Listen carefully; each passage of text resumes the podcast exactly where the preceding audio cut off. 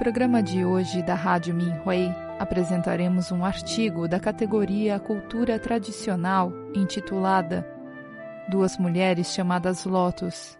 Costumava-se dizer que a vida é passageira e que passa num piscar de olhos. Não importa o quão bonita uma pessoa seja, a beleza não pode suportar a devastação do tempo. Os Budas costumam dizer que tudo neste mundo é ilusório e insustentável, e os sábios do mundo não serão enganados pela aparência de uma pessoa.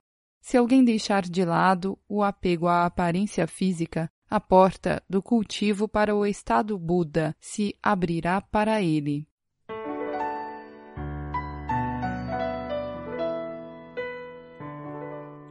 Buda salvou uma mulher chamada Lotus. Quando o Buda Sakyamuni estava em Rajagriha, havia uma mulher chamada Lotus.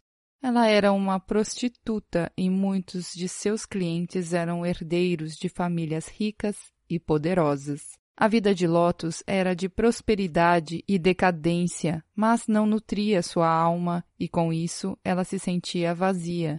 Finalmente, um dia, ela decidiu se afastar de sua vida de luxo e ostentação e ir para as montanhas para se tornar uma freira. Lotus saiu do portão da cidade em direção à montanha onde Buda Sakyamuni morava. No caminho, ela parou perto de um riacho de águas claras para beber água e lavar o seu rosto. Com a luz do sol, ela viu sua beleza refletida na água. Sentimentos de arrependimento surgiram dentro dela e ela disse a si mesma: Uma vida tão digna e bela como a minha é rara neste mundo. Por que eu não deveria desfrutar dessa glória e felicidade? Por que me tornar uma freira e me afastar do mundo? Então ela se virou e retornou para a cidade. Buda Sakyamuni sabia que estava na hora de salvar Lotus e que ela estava pronta então ele se transformou em uma jovem de beleza deslumbrante e incomparável. Comparada a Lotus, essa jovem era como um pedaço de jade ao lado de uma pedra lisa. Encantada com a sua beleza, Lotus perguntou à jovem: De onde você é? Por que você está sozinha? A jovem respondeu: Eu vim da cidade e estou indo para casa. Se você também está indo nessa direção, por que não caminhamos juntas? Mas primeiro, vamos descansar no riacho. Lotus concordou e voltaram juntas para o riacho. A bela jovem parecia cansada, então colocou a cabeça no colo de Lotus e adormeceu. No entanto, alguns minutos depois, de repente, a jovem morreu. Então seu corpo inchou rapidamente e começou a se decompor. Seus dentes e cabelos caíram, Larvas se multiplicaram e o cheiro era horrível. Apavorada, Lotus pensou consigo mesma. Ela estava bem há alguns minutos atrás. Como ela pôde ter morrido tão rapidamente e seu corpo se deteriorar assim? Como pôde uma beleza se transformar em um cadáver podre num piscar de olhos? Como tudo isso pode ter uma vida tão curta?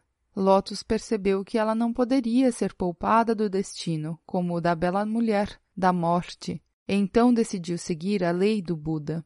Com esse pensamento, ela se levantou e caminhou em direção à casa do Buda.